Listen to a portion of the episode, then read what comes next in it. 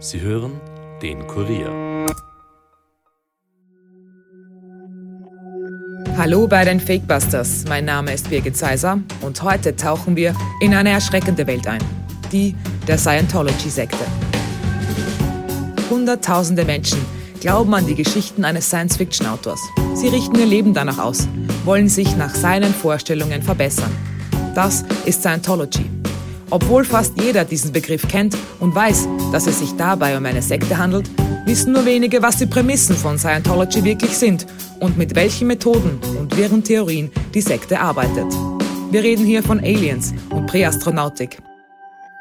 Und ja, es gibt innerhalb von Scientology sogar echte Verschwörungen, die mit der Regierung zu tun haben. Denn die Sekte erhebt Anspruch auf die Weltherrschaft. Wie kann es sein, dass so viele Menschen an diese wirren Thesen glauben? Warum geben sich Celebrities wie Tom Cruise dafür her? Und was macht Scientology so erfolgreich? Und warum kann die Sekte nicht aufgehalten werden, obwohl so viele Aussteiger davor warnen? Die Fakebusters klären auf. Bleibt skeptisch, aber hört uns gut zu.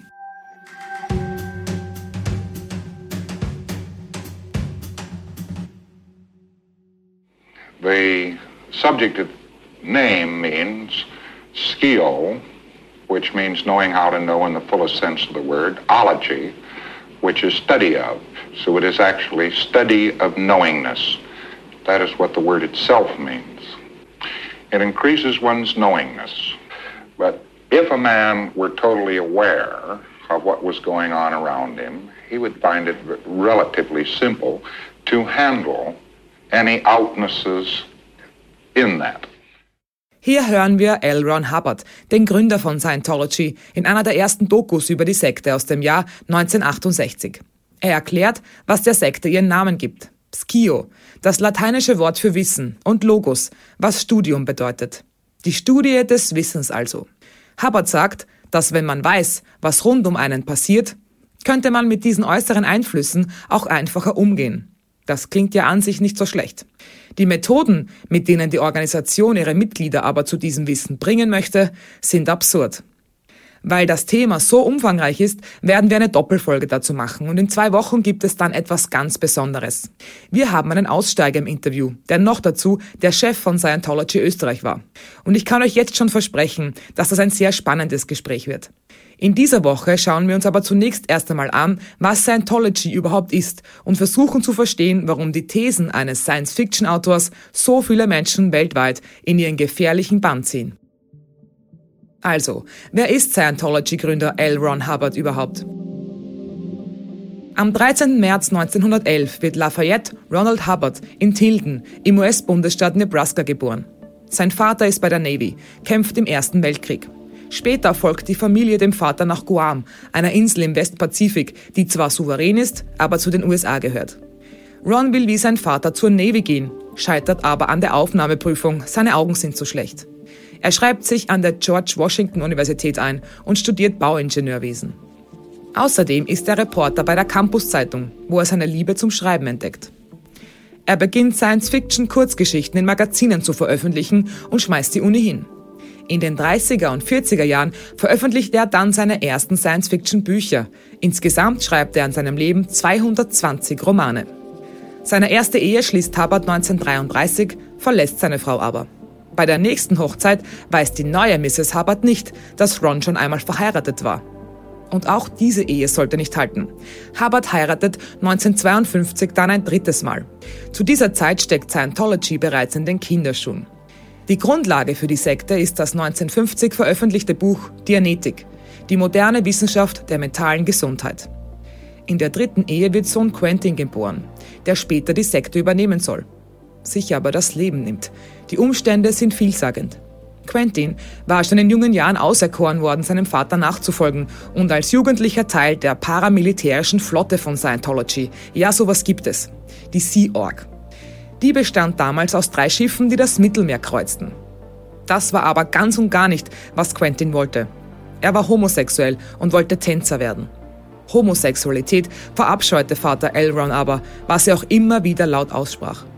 Auf Hubbards Emotionsskala liegen Homosexuelle auf der Stufe 1,1, der gefährlichsten und heimtückischsten Stufe. Es sei die Stufe des Perversen, des Heuchlers, des Wendehalses. Quentin konnte nicht damit leben.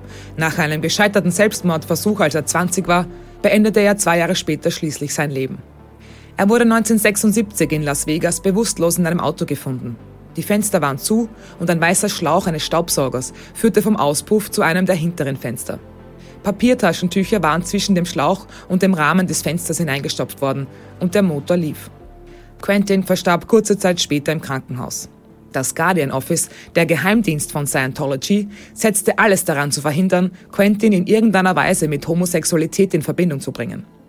Die Story rund um seinen Tod ist mysteriös wie viele andere Todesfälle im Umfeld von Scientology. Alle hier jetzt zu besprechen würde zu weit führen, also werden wir uns das für eine eigene Folge aufheben. Und jetzt weiter mit L. Ron Hubbard. Nach dem Tod des Anführers, der 1986 an einem Schlaganfall starb, übernimmt seine Witwe Mary Sue die Leitung von Scientology. Aus seinen drei Ehen hat Hubbard insgesamt sieben Kinder. Sein erster Sohn führt nach Rons Tod einen erbitterten Erbschaftsstreit mit Mary Sue.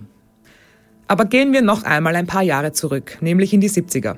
Als sich Sohn Quentin das Leben nimmt, ist die Sekte schon äußerst umstritten. In Frankreich wird sein Vater Elron deshalb in seiner Abwesenheit wegen Betrugs zu einer Geldstrafe und vier Jahren Gefängnis verurteilt. Frankreich kämpft auch heute noch gegen die Sekte. Immer wieder muss Scientology Hunderttausende Euro Strafe zahlen. Erst 2021 wurden 600.000 Euro angesetzt, und zwar wegen bandenmäßigen Betrugs. Fünf Scientologen wurden außerdem zu weiteren Geldstrafen und Bewährungsstrafen verurteilt. Und um zu verstehen, was die Grundlage für diese Urteile ist, schauen wir uns jetzt die Struktur von Scientology an. Denn der Vorwurf des Betrugs bestand, weil die Sekte ihre Mitglieder dreist abgezockt haben soll. Scientology ist streng hierarchisch in engen Strukturen aufgebaut und es kostet viel Geld, um in höhere Stufen aufzusteigen. Die folgenden Informationen stammen vom deutschen Verfassungsschutz. Auch der beobachtet die Organisation nämlich. Als Grundlage für Scientology dient auch heute noch Hubbards Buch Dianetik. Daraus wurde eine Methode zur Freisetzung von ungenutzten geistigen Potenzials und wahrer Fähigkeiten des Menschen entwickelt. Laut Hubbard ist der Verstand eine Datenbank, die nur dann alle Probleme lösen kann, wenn ihr vollständige und korrekte Daten zur Verfügung stehen. Hubbards Modell des Verstands umfasst den analytischen Teil, der für Problemlösungen verantwortlich ist, und den reaktiven Teil, in dem schmerzhafte Erinnerungen und Wahrnehmungen, sogenannte Engramme, gespeichert werden. Diese Engramme hindern laut Hubbard an der Problemlösung und sie sind für die Entstehung psychischer Störungen verantwortlich. Das Ziel von Dianetik ist es also, diese Engramme zu löschen und am Ende dieses schrittweisen Befreiungsprozesses sollte der Mensch dann clear sein. Clear bedeutet frei von körperlichen und seelischen Beeinträchtigungen. Und das ist noch nicht alles. Menschen, die clear sind, haben nämlich auch übernatürliche Fähigkeiten. In der Dianetik gibt es nicht nur Mensch, Körper und Verstand, sondern auch den Tetan, eine Art Geistseele mit übersinnlichen Kräften. Laut Hubbard kann der Tetan seinen Körper verlassen und unabhängig von allen körperlichen existieren. Das Ziel eines jeden Scientologen ist es, ein operierender Tetan zu werden. Das ist dann ein sogenannter OT. Es wird als Zustand der völligen geistigen Freiheit beschrieben. Dieser höchste Grad kann erst erreicht werden, nachdem man clear ist. Und laut Scientology kann man durch die sogenannten OT-Stufen dann zur Ewigkeit aufsteigen. Das übergeordnete Ziel der Scientology-Organisation ist die Erschaffung eines neuen Menschen und einer neuen Welt, die ausschließlich nach scientologischen Prinzipien funktioniert. Die Organisation strebt die Weltherrschaft an und argumentiert, dass eine Scientologisierung der Gesellschaft notwendig ist, weil die Welt in ihrer aktuellen Form dem Untergang geweiht sei. Rettung gibt es nur durch die Anwendung der scientologischen Technologie. Und diese Technologie nennt man Auditing. Im Internet beschreiben Aussteiger diese Methode wie folgt. Man kommt in einen Raum mit einem sogenannten Auditor, einem höherrangigen Mitglied der Sekte. Dort steht ein sogenannter E-Meter, ein Gerät, das man sich ein bisschen wie einen Lügendetektor vorstellen kann. Man nimmt zwei Leiter in die Hände. Je nachdem, worüber man spricht, also wie emotional die Inhalte angeblich sind, schlägt der Zeiger des Geräts dann an. Ziel ist es, Erlebnisse aufzuspüren und sozusagen zu löschen. Es geht dabei meistens um sehr intime Erlebnisse, also eben solche, die mit emotionalen und körperlichen Schmerzen verknüpft sind. Diese werden von Scientology als Ursprung vieler psychischer Schwierigkeiten betrachtet. Während des Auditing-Prozesses sollen diese Geschehnisse wiedererlebt werden, bis die emotionale Spannung, die als Ladung bezeichnet wird, dann irgendwann verschwindet. Der Auditor unterstützt diesen Prozess durch Anweisungen, das Stellen von Fragen und die Beobachtung der Anzeichen des E-Meters, um diese Engramme, also die schmerzhaften Erlebnisse, aufzudecken. Das utopische Ziel von Scientology ist die Schaffung eines erleuchteten Zeitalters, in dem jeder Mensch als clear gilt, befreit von seinen Engrammen. Diese Auditing Sessions sind aber teuer. Sie können mehrere hundert oder tausend Dollar oder Euro kosten. Das war auch der Grund für die Klage in Frankreich. Weil die Sessions aber essentiell sind für das Aufsteigen zum Clear-Status, zahlen Scientologen die Preise gerne. Das Problem ist, dass Scientology so alle intimen und dunklen Geheimnisse der Mitglieder herausfindet, wie die Aussteigerin Leah Rimini, ihr kennt sie vielleicht aus der Sitcom King of Queens, wo sie Carrie gespielt hat, hier im Podcast von Joe Rogan erzählt. From the moment you walk into a church of Scientology, they have folders on you. So everything you've ever said is written down and, and videotaped. Okay, so they they um, they get your folders and they they call they call it. They go through it. Okay, and they go through every transgression. Are you still humping your pillow? Are you still uh you know a nasty asshole to your mother? Like they they go right. through everything. Are you still connected to this person who said something bad about Scientology 20 years ago? So they make sure that you're eligible to get the advanced data. Scientology nutzt alles Wissen dann gegen seine Mitglieder. Da werden Fragen über Selbstbefriedigung gestellt oder ob man immer noch gemein zur eigenen Mutter ist oder ob man mit Kritikern Kontakt hat. Man muss diese Fragen beantworten und sich dabei filmen lassen, weil man sonst als nicht würdig angesehen wird, um in höhere Stufen aufzusteigen. Wir kennen diese Technik schon vom Geheimbund Skull and Bones, wo die Mitglieder auch ihre dunkelsten Geheimnisse preisgeben müssen, um Mitglied werden zu können. So wird sichergestellt, dass man sich nicht gegen die Organisation stellt. Den Clear-Status zu erreichen kostet viel Geld und Zeit. Hat man es dann endlich geschafft, wird es aber erst richtig strange. Denn man will ja schließlich zum Tetan aufsteigen. Und dann wird einem gesagt, dass man mit sich selbst Auditing betreiben muss.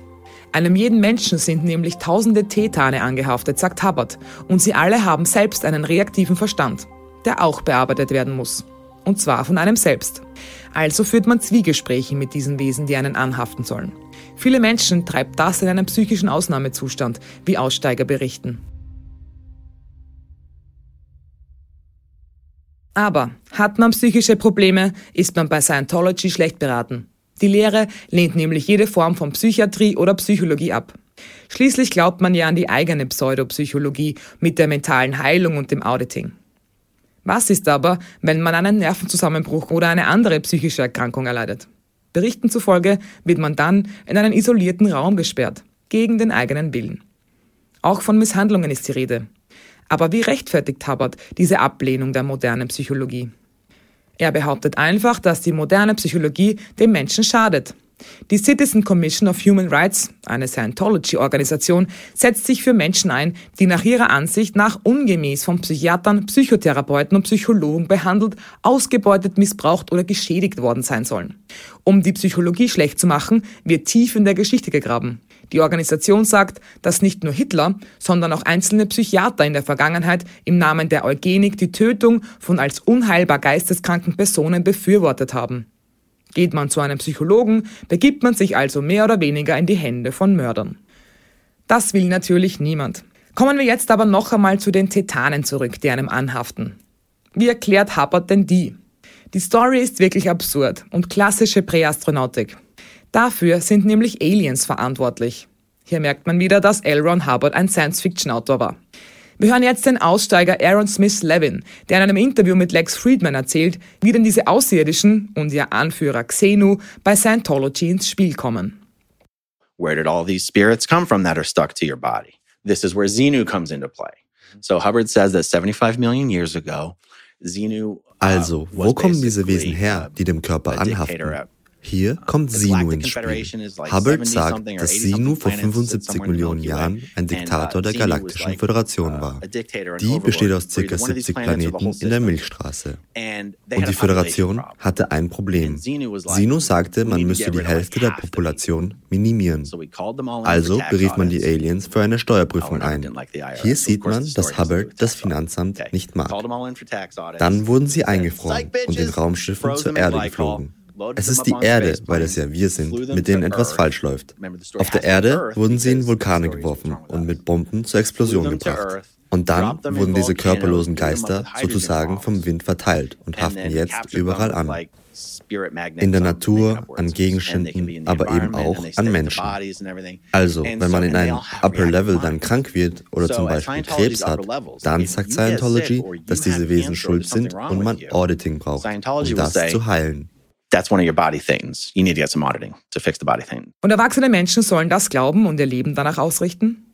Aaron Smith Levin sagt, dass es wirklich für viele Scientologen eine Enttäuschung ist, wenn sie diese Geschichte hören. Sie hören sie aber eben erst dann, wenn sie schon in einer höheren Stufe des Systems sind und ihr nächstes Ziel ist, ein Täter zu werden. Man hat zu diesem Zeitpunkt schon viel Zeit und Geld investiert, um so weit zu kommen. Es bleibt einem fast nichts anderes übrig, als daran zu glauben. Es gibt im Gegensatz dazu aber auch Unglaubliches in der Organisation, was sehr real ist, wie die Operation Snow White. Sie zeigt, wie gefährlich Scientology ist, denn hier handelt es sich um eine echte Verschwörung.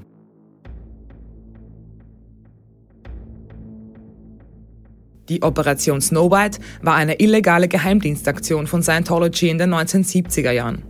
Ziel der Operation war es, staatliche und private Organisationen zu infiltrieren, um als bedrohlich empfundene Informationen zu sammeln und zu manipulieren. Man wollte sogar die US-Regierung und Interpol unterwandern. Und das glückte auch. Die Operation begann offiziell im Jahr 1973 und sollte bis 1977 dauern. Während dieser Zeit versuchte die Church of Scientology, in US-Regierungsbehörden einzudringen, um als belastend erachtete Akten zu stehlen und zu manipulieren. Das betraf insbesondere das Internal Revenue Service, also die Steuerbehörde, das FBI und das US-Justizministerium. Es wurden Einbrüche begangen, Regierungsunterlagen gestohlen und Scientology-Mitglieder in Regierungsbehörden eingeschleust. Man wollte damit unvorteilhafte Unterlagen über Scientology vernichten. Und das ging auch gut bis 1977. Dann führten Ermittlungen des FBI zu Verhaftung und Verurteilung von elf hochrangigen Mitgliedern der Church of Scientology, darunter auch Hubbards Frau Mary Sue. Dieser Vorfall sorgte für einen riesigen Skandal in der Organisation. Später behaupteten die Köpfe von Scientology, dass der Geheimdienst Guardian Office ohne Wissen der Kirche gehandelt habe. Das Guardian Office wurde danach aufgelöst, es gibt aber immer noch Geheimdienstorganisationen innerhalb von Scientology. Die Operation Snow White ist ein sehr prägnantes Beispiel dafür, wie weit Scientology bereit ist zu gehen, um die eigenen Ansprüche auf die Weltherrschaft umzusetzen. Wir haben jetzt schon viel über die Sekte erfahren, aber bei weitem noch nicht alles. Was für eine Rolle spielen Stars wie Tom Cruise? Wie hat sich Scientology unter dem neuen Leiter David Miscavige verändert? Und wie ist die Organisation heute? Und wie könnte es für die Sekte weitergehen? Das alles werden wir in der nächsten Folge besprechen mit dem Aussteiger, den wir eingeladen haben. Heute freue ich mich aber auf eine andere Expertin, nämlich eine für Sekten. Ulrike Schießer ist von der Bundesstelle für Sektenfragen. Was macht denn Scientology eigentlich so gefährlich? Was ist da Ihre Erfahrung?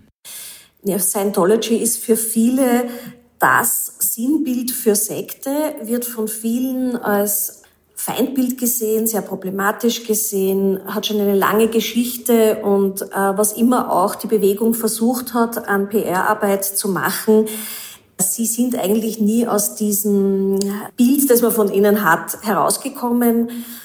Es gibt sozusagen auch gute Gründe, warum da so, so eine kritische Betrachtung ist auf Scientology. Das hat halt viel damit zu tun, dass es in dieser Lehre eine sehr klare Abgrenzung zwischen den Menschen, die Scientologen oder die clear sind eigentlich und jene, die nicht clear sind und dass da auch Bürgerrechte dann danach äh, quasi vergeben werden sollen. Die clearen quasi haben Wahlrecht und die haben Rechte und die anderen hätten es nicht. Also sie teilen so verschiedene Klassen an Menschen ein und verbunden damit, dass es aber einen Anspruch gibt, eigentlich ähm, auch zu regieren. Also da geht es nicht nur darum, äh, spirituell etwas für Menschen zu tun oder ihnen Kommunikationstechniken beizubringen, sondern es gibt schon einen Anspruch auch auf ähm, politische Führung, also die so gestellt wird, die Welt wäre besser, wenn sie für einen Scientologen regiert würde. Was aber auch heißt natürlich, dass dann eben diese Einteilung von verschiedenen Klassen von Menschen dann auch zu tragen kommt. Und, und auch einige andere Sachen in den Lehren, die Menschen einfach sehr problematisch sehen Und nicht nur in der Grundlehre, die ja vom Ron Hubbard aufgestellt worden ist und nach wie vor sehr dogmatisch ähm, verteidigt wird. Also das wird irgendwie nicht überarbeitet und verändert, sondern das ist einfach, äh, sein Wort gilt nach wie vor. Also es sind nicht nur die Lehren, sondern es ist auch was man halt so von der Praxis erfahrt, äh, was so intern, wie intern umgegangen wird mit Mitgliedern, wie intern auch Strafen durchgesetzt werden, äh, wie ähm, Nicht-Scientologen oder kritische Menschen, die sich mit Scientology befassen, auch terrorisiert werden oder verfolgt oder äh, zumindest äh, beobachtet und belästigt. Da gibt es einfach immer wieder Berichte und das hilft halt nicht gerade, äh, dieses negative Bild zu verändern. Wir leben ja gerade in schwierigen Zeiten. Es herrscht Krieg in der Ukraine. Wir kommen gerade aus einer Pandemie und auch die extremen Teuerungen setzen vielen Menschen zu. Sind solche Krisenzeiten gut für Sekten und auch für Scientology? Prinzipiell würde ich sagen, ja, Krisenzeiten sind Zeiten, wo Menschen sich Unterstützung suchen und gerade Gemeinschaften, die sehr klar sagen, wir wissen, wo es lang geht, wir haben den Weg, die eine einfache Erklärung, Welterklärung haben und auch eher simple Lösungsansätze sind da durchaus, äh, haben Hochkonjunktur, ja. Ich würde aber nicht sagen, dass Scientology irgendwie überdurchschnittlich davon profitiert. Also da ist mein Eindruck nicht, dass da wahnsinniger Zulauf ist. Meine, es ist schwierig von außen zu sagen. Wir wissen ja nicht wirklich, wer Mitglied ist. Es gibt keine Mitgliederlisten, wie in anderen Gemeinschaften auch nicht. Also wir wissen auch bei anderen Gemeinschaften nicht sicher, wer da jetzt eigentlich wirklich engagiert dabei ist, wer vielleicht auch nur einmal einen Kurs besucht und dann nie wieder hinkommt. Die, die Zahlen, die von Gemeinschaften selbst veröffentlicht werden, muss man mit sehr viel Vorsicht sehen. Das ist halt oft APR. Aber von den Anfragen würde ich sagen, es gibt einfach sehr viel Konkurrenz. Es gibt viele andere Gruppen, die Ähnliches anbieten. Da ist nicht mein Eindruck, dass Scientology gerade besonders profitiert. Jetzt sprechen Sie schon von Zahlen. Äh, da gibt es ja unterschiedliche Angaben. Haben Sie eine Zahl, wie viele Mitglieder äh, Scientology in Österreich hat? Nein, nicht wirklich. Also da hat man keinen Einblick. Auch wie gesagt, man muss ja unterscheiden, wer macht einmal einen Kurs und wer sieht sich wirklich als Scientologe oder Scientologin und will auch alle Stufen zu durchlaufen, bis, bis man diesen Clear-Status erreicht hat. Das ist ja dann noch einmal eine kleinere Anzahl. Ähm, es gibt auch Menschen, die nur bei den Vorfeldorganisationen äh, sich engagieren, die es ja gibt bei Scientology, die sich selber vielleicht überhaupt nicht als Scientologe sind. Ganz schwer zu sagen, aber ich würde sagen, das ist eher im Bereich von ein paar hundert bis maximal ein paar tausend, aber die Zahl halte ich für nicht sehr groß in Österreich. Scientology ist ja vermutlich die bekannteste Sekte der Welt und das ist natürlich auch so, weil es Promis wie Tom Cruise gibt, die dabei sind und die dafür werben. Wie wichtig sind denn solche Stars für eine Sekte? für jede Gemeinschaft, egal was immer sie darstellen, für jede Firma, für jedes Produkt ist natürlich der, dieser Promi-Faktor was ganz, ganz Wichtiges. Ganz klar, also versucht man dann immer zu zeigen, wer, wer ist bei uns, dann ist man halt besonders cool und besonders wichtig und es geht einfach auch um Werbung. Man kommt dann eher in irgendwelchen ähm, Medien auch vor das gute Image eines Prominenten, hoffentlich gute Image der Person, soll sich halt dann auch auf die Gruppe übertragen. Und natürlich bei Scientology kommt noch dazu, dass sie sehr interessiert waren an Künstlerinnen und Künstlern. Das war schon von Anfang an eine wichtige Schiene, dass man diese Personengruppe besonders beworben hat, für die auch besondere Angebote immer gestellt hat, weil man die als einen besonders wichtigen Teil der Gesellschaft gesehen hat. Und in diesem Bereich würde ich auch sagen, haben sie noch am ehesten einen Status erreicht. Zumindest war es einmal so, ich könnte gar nicht sicher sagen, ob es jetzt noch so ist, dass sie auch was um Recruiting gegangen ist, um Filmcasting, dass sie da ganz ähm, zum Teil Scientologen in guten Positionen waren, wo sie dann auch jungen Künstlerinnen und Künstlern versprechen haben können, dass sie äh, Position bekommen, wenn man, wenn man bei Scientology ist. Aber ich glaube, dass diese Hochsaison da bereits vorbei ist. Das war mal eine Phase, Also in Österreich würde ich das überhaupt nicht beobachten können. Aber es gibt in Österreich durchaus Projekte, wo man ähm, Musicals einstudiert und wo äh, Menschen zum Teil das gar nicht so wahrnehmen, dass da eigentlich äh, Scientology als Trägerverein dahinter steht, aber wo halt gemeinsam äh, Musik gemacht wird, gesungen wird und äh, wie Projekte äh, gemeinsam durchgeführt werden. Das ist auch sehr spannend. Das heißt, man merkt mitunter gar nicht, dass man bei einer Veranstaltung von Scientology ist? Also einer der Hauptkritikpunkte, die an uns bei unserer Stelle gemeldet werden, was Scientology betrifft, ist, dass Scientologen an öffentlichen Stellen werben und nicht wirklich erkennbar sind als Scientology-Organisation. Das wird sehr oft kritisiert. Äh, dass sie zum Beispiel in Wien an der Marie-Hilfer-Straße stehen sie regelmäßig mit einem Informationsstand und dann kriegt man so eine Broschüre, Wege zum Glücklichsein. Man wird angeboten, ob man nicht so einen Stresstest machen möchte, so einen Fragebogen, wie, wie, wie gestresst man ist.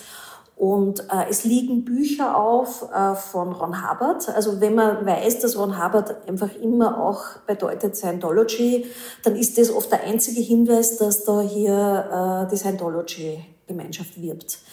Darüber hinaus wird das nicht, wird das nicht groß irgendwie bekannt gegeben. Und das finden halt, das ärgert einfach viele, dass da diese Werbung gemacht wird, auch für Kurse. Die Kurse sind am Anfang ja praktisch gratis oder kosten ganz wenig und dass man dann oft erst während dem Kurs bemerkt, aha, okay, ich bin jetzt gerade in einer Scientology-Veranstaltung.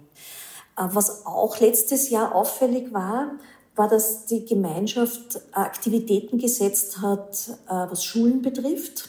Es sind Aussendungen an österreichische Schulen gegangen mit dem Angebot, Workshops für Drogenaufklärung anzubieten, die Gemeinschaft heißt dann Sag Nein zu Drogen oder Österreich drogenfrei als, in, als Initiative.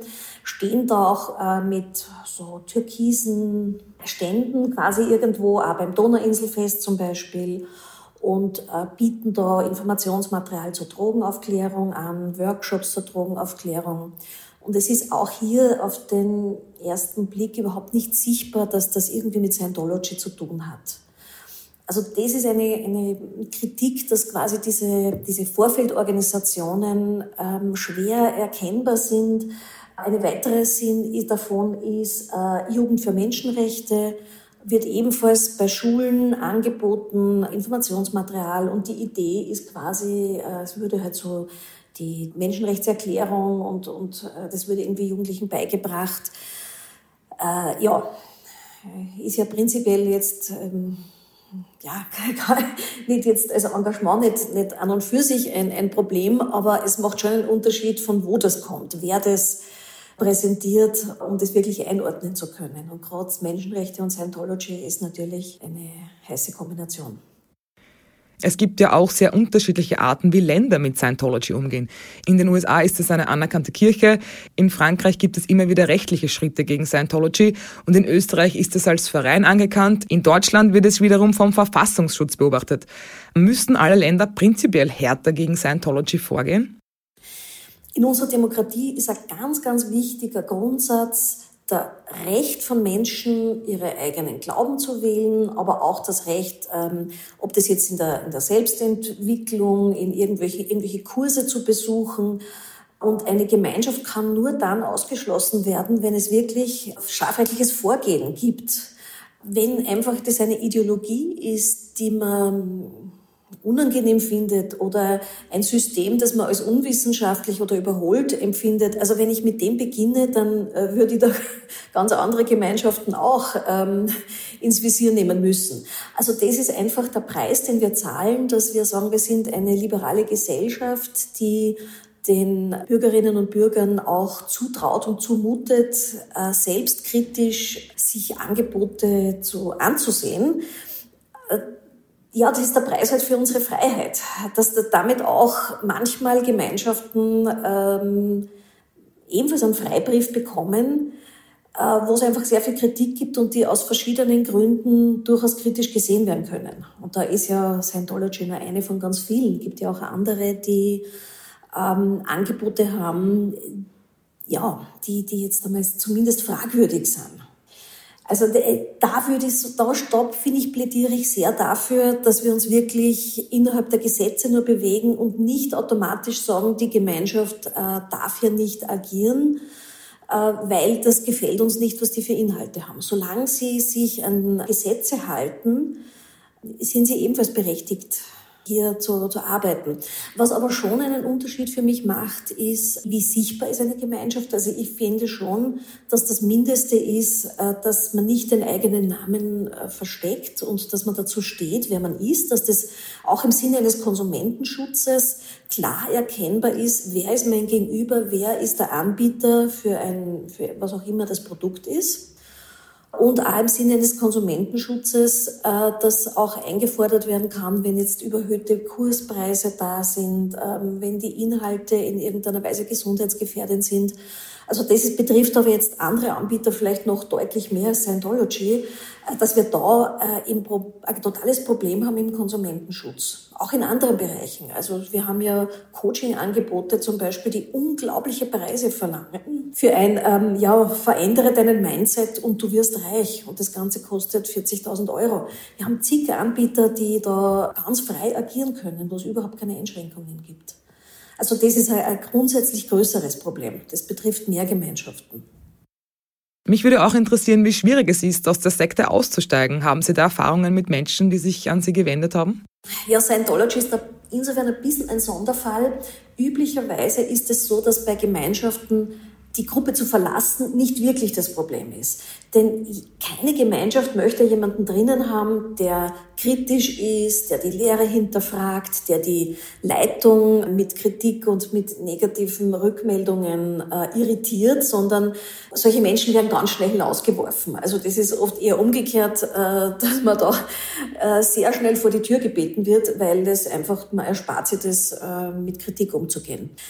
Äh, das Problem ist oft eher, wenn es eine Gemeinschaft ist, die vorher alle sozialen Bezüge nur innerhalb der Gemeinschaft zulässt. Also wo man außerhalb einfach keine Freunde mehr hat, die ganze Familie drinnen ist und man auch weiß, dass wenn ich gehe, verliere ich auch meine Kontakte. Dann ist es ganz schwierig zu gehen, aber nicht, weil die Gemeinschaft einen nicht lässt, sondern weil man die sozialen Kontakte verliert und auch wenn es dann irgendwie heißt, ja, da draußen die Welt ist böse und gefährlich und wenn du jetzt gehst, dann verlierst du auch irgendwie die, äh, keine Ahnung, den spirituellen Schutz der Gemeinschaft. Das macht es dann schwierig.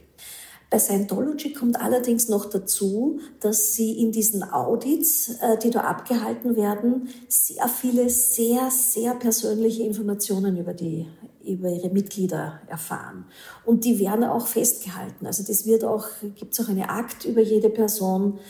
Das heißt, man muss halt davon ausgehen, dass die Gemeinschaft wirklich äh, auch intime Dinge, auch äh, Sachen, über die man sich schämt, äh, die, die Kindheitsgeschichten, alles, was ich an traumatischen, schwierigen in meinem Leben äh, erfahren habe, ist dort schwarz auf weiß in irgendwelchen Akten festgehalten.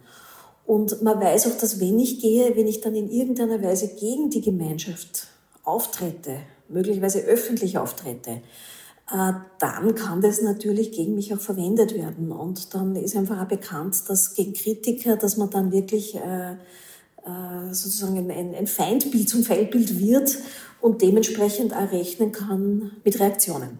Also da ist Scientology schon äh, noch einmal anders als andere Gemeinschaften in dieser, in dieser Form, wie sie umgehen mit Kritikern.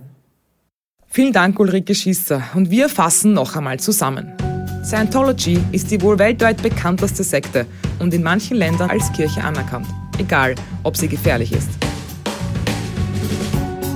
Gerade in Zeiten von Kriegen und Krisen sollte man aufpassen, dass man nicht unbemerkt in die Fänge der Sekte gerät. Denn mit ihren vielen Unterorganisationen kann so etwas leicht passieren.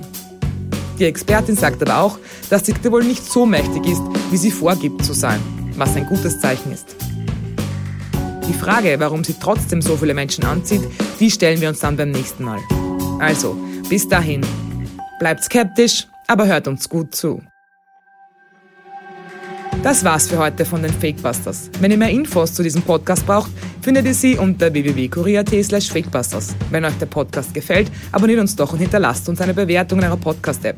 Fakebusters ist ein Podcast des Kurier. Moderation von mir, Birgit Zeiser, Schnitt Dominik Kanzian, Produzent Elias Nadmesnik. Weitere Podcasts findet ihr auch unter www.kurier.at slash podcasts.